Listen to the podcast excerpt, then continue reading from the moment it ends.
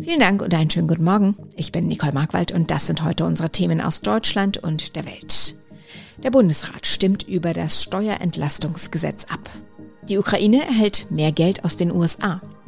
Und Frankfurt feiert die Eintracht nach dem Gewinn der Europa League. Energiepreispauschale, Kinderbonus, mehr Pendlerpauschale und eine Anhebung des Grundsteuerfreibetrages. Wegen der gestiegenen Energie- und Lebensmittelpreise will die Bundesregierung die Bürger steuerlich entlasten. Das von der Ampelregierung geplante Steuerentlastungsgesetz stößt allerdings auf Vorbehalte in den Bundesländern. Heute soll im Bundesrat darüber abgestimmt werden. Diana Kramer berichtet aus Berlin. Neben einer einmaligen Energiekostenpauschale in Höhe von 300 Euro brutto für alle Beschäftigten geht es um eine höhere Pendlerpauschale, mehr Geld für von Armut betroffene Kinder und Hartz-IV-Empfänger. Und zwar rückwirkend zum 1. Januar. Allein für dieses Jahr belaufen sich die Kosten für das Paket auf knapp 5,5 Milliarden Euro. 60 Prozent davon sollen Länder und Kommunen tragen und das ist ihnen zu viel. Sie fordern hier einen höheren Beitrag des Bundes, beziehungsweise dass er die Kosten für Energiepreispauschale und Kinderbonus vollständig übernimmt. Russland hat eine mögliche Öffnung ukrainischer Häfen für die Ausfuhr von Getreide an eine teilweise Aufhebung der westlichen Sanktionen gegen Moskau geknüpft.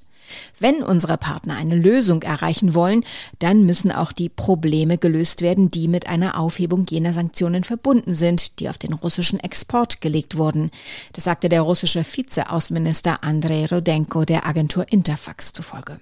Aus Moskau, Ulf Maurer. Seit Wochen fordern Deutschland, aber auch die Vereinten Nationen Russland möge die immensen Getreidevorräte in der Ukraine freigeben. Die Ernährungssicherheit in der Welt ist in Gefahr, doch Russlands Kriegsmarine blockiert weiter die Häfen im Schwarzen Meer und damit den Export von wichtigem Weizen. Auch deshalb will die Ukraine schwere Waffen, um den Weg für das Getreide freizuschießen. Nun lässt das Außenministerium hier in Moskau aufhorchen mit etwas, das nach Erpressung klingt, wenn die EU und die USA Handelssanktionen gegen Russland aufheben würden, dann könnte auch Moskau das Getreide freigeben. In den USA wurde unterdessen das nächste Hilfspaket für die Ukraine verabschiedet. Nach dem Repräsentantenhaus stimmte auch der Senat mit großer Mehrheit für das Paket mit einem Volumen von umgerechnet 38 Milliarden Euro. Nun muss noch US-Präsident Joe Biden unterschreiben. Rund die Hälfte der Gesamtsumme fällt auf den Verteidigungsbereich. Davon sind 6 Milliarden Dollar für direkte militärische Hilfe für die Ukraine vorgesehen. Außerdem sollen von dem Geld unter anderem US-Lagerbestände wieder mit militärischer Ausrüstung aufgefüllt werden, die an die Ukraine geschickt wurde. Weitere Mittel sind unter anderem vorgesehen für humanitäre Hilfe für Flüchtlinge aus der Ukraine oder für Menschen weltweit, die infolge des russischen Angriffskriegs Hunger leiden. In der Frankfurter Innenstadt haben tausende Fans den Sieg von Eintracht Frankfurt im Europa League Finale gefeiert. Schätzungsweise 200.000 Menschen bejubelten Trainer Oliver Glasner und seine Mannschaft bei der Heimkehr mit dem Silberpott. Eva Kraftcheck berichtet aus Frankfurt. Eva, wie wurde das Team empfangen?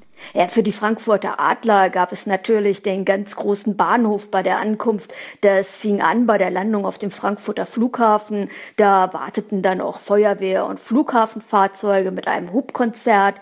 Dann ging es mit einem Korso in die Innenstadt. Das wurde ein regelrechtes Bad in der Menge und die Mannschaft, die kam kaum vorwärts, denn überall warteten Tausende von Menschen. Die Fans wollten gratulieren, Selfies machen oder ganz einfach einmal ganz nah an ihre Fußballhelden herankommen. Und wie waren die Fans drauf? Die Stimmung der Fans, das lässt sich nur mit Euphorie beschreiben. Manche hatten seit dem Finalspiel einfach nur durchgefeiert, denn der große internationale Erfolg nach 42 Jahren des Wartens, der hat die Stadt in einen Ausnahmezustand versetzt. Auf dem Römer wurde dann die Zeit des Wartens auf die Mannschaft mit Sprechchören, mit Feuerwerk und Bengalos verbracht und auch ein Regenguss, der dann äh, runterkam und die Menschen völlig durchnässte, der konnte die Stimmung überhaupt nicht trüben. Wenn der Bundesrat heute zustimmt, dann soll es ab Montag den Sommer-Sondertarif für Straßenbahnen, Busse und Regionalzüge zu kaufen geben. Das sogenannte 9-Euro-Ticket. Thomas Bremser hat sämtliche Informationen dazu zusammengetragen. Thomas, was kann ich denn mit dem Ticket alles machen und was nicht? Ja, ich kann damit fahren in allen Bussen, Straßenbahnen, U-Bahnen, S-Bahnen und Zügen des Nah- und Regionalverkehrs. Egal ob von der Deutschen Bahn oder anderen Anbietern. Und das für 9 Euro im Monat. Ich kann so oft fahren, wie ich will. Es gilt für Juni, Juli, August. Ich kann also ein Ticket nur für Juli kaufen oder für alle drei Monate. Das wären dann 27 Euro.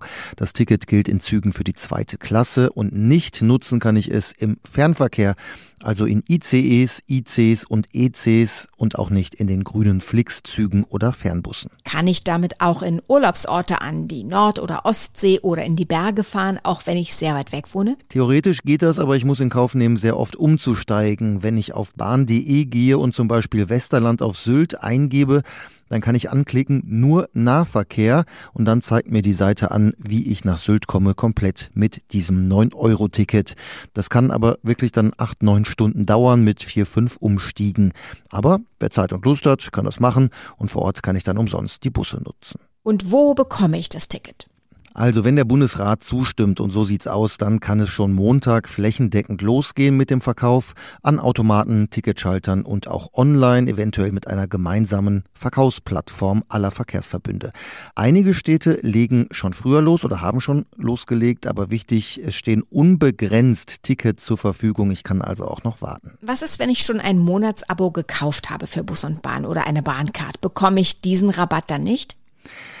Also einen Bahncard-Rabatt gibt's nicht, aber wenn ich ein Monats- oder Jahresabo habe für Bus und Bahn in meiner Stadt, da muss ich auch nur neun Euro pro Monat zahlen in diesen drei Monaten. Ich bekomme dann eine Nachricht von meinem Verkehrsverbund, wie die Verrechnung konkret aussieht, also ob weniger abgebucht wird von meinem Konto oder ob mir die Differenz überwiesen wird. Gleiches gilt bei Semester- oder Jobtickets. Kann man sein Fahrrad kostenlos mitnehmen? Wenn ich schon ein Abo habe, bei dem ich das Rad mitnehmen kann, dann kann ich das natürlich weiterhin tun, zumindest in dem Bereich, für den mein Abo gilt, jetzt nicht in einer komplett anderen Stadt. Generell muss ich aber ein Fahrradticket dazu buchen. Und die Bahn hat auch schon gesagt, es kann sein, dass keine Räder mitgenommen werden können auf bestimmten Strecken, wenn der Andrang einfach zu groß wird, zum Beispiel an Feiertagen. Apropos voll, wie voll wird's denn in den Bussen und Bahnen im Sommer? Ja, das ist die Sache. Die Länder rechnen damit, dass es extrem voll werden kann vereinzelt, weil viele das Ticket nutzen werden, die vorher vielleicht nicht mit dem öffentlichen Nahverkehr gefahren sind oder nur selten. Das ist ja auch ein bisschen der Sinn dahinter, ein Lokangebot. Aber das kann natürlich auch nach hinten losgehen, wenn es rappelvoll und mega heiß ist in den Zügen. Die Bahn will zwar mehr Züge einsetzen, aber hat natürlich auch nicht plötzlich viel mehr Personal. Also gerade an Wochenenden und zu Ausflugszielen kann es durchaus gemütlich werden, sag ich mal. Der griechische Musiker Vangelis ist im Alter von 79 Jahren gestorben. Er galt als einer der Pioniere der elektronischen Musik. In Deutschland ist er einem breiten Publikum mit seinem Titel Conquest of Paradise bekannt. Diesen Song nutzte Boxlegende Henry Maske für seinen Einzug in den Ring. Takis Zaphos berichtet aus Athen. Vangelis war ein Pionier und Wegbereiter der elektronischen Musik. In seiner Jugend wollte er eigentlich Maler werden und studierte an der Akademie der schönen Künste in Athen. Die Musik brachte er sich selbst bei. 1968 zog er nach Paris und von da an ging es steil nach oben. Zunächst komponierte er die Musik zur LP 666, die als Klassiker des progressiven Rock gilt. Weltberühmt wurde er mit eingängigen Kompositionen für Filme wie Die Stunde des Siegers, Chariots of Fire, Blade Runner oder auch 1492 Die Eroberung des Paradieses. Soweit das Wichtigste an diesem Freitagmorgen. Ich heiße Nicole Markwald und wünsche einen guten Start ins Wochenende.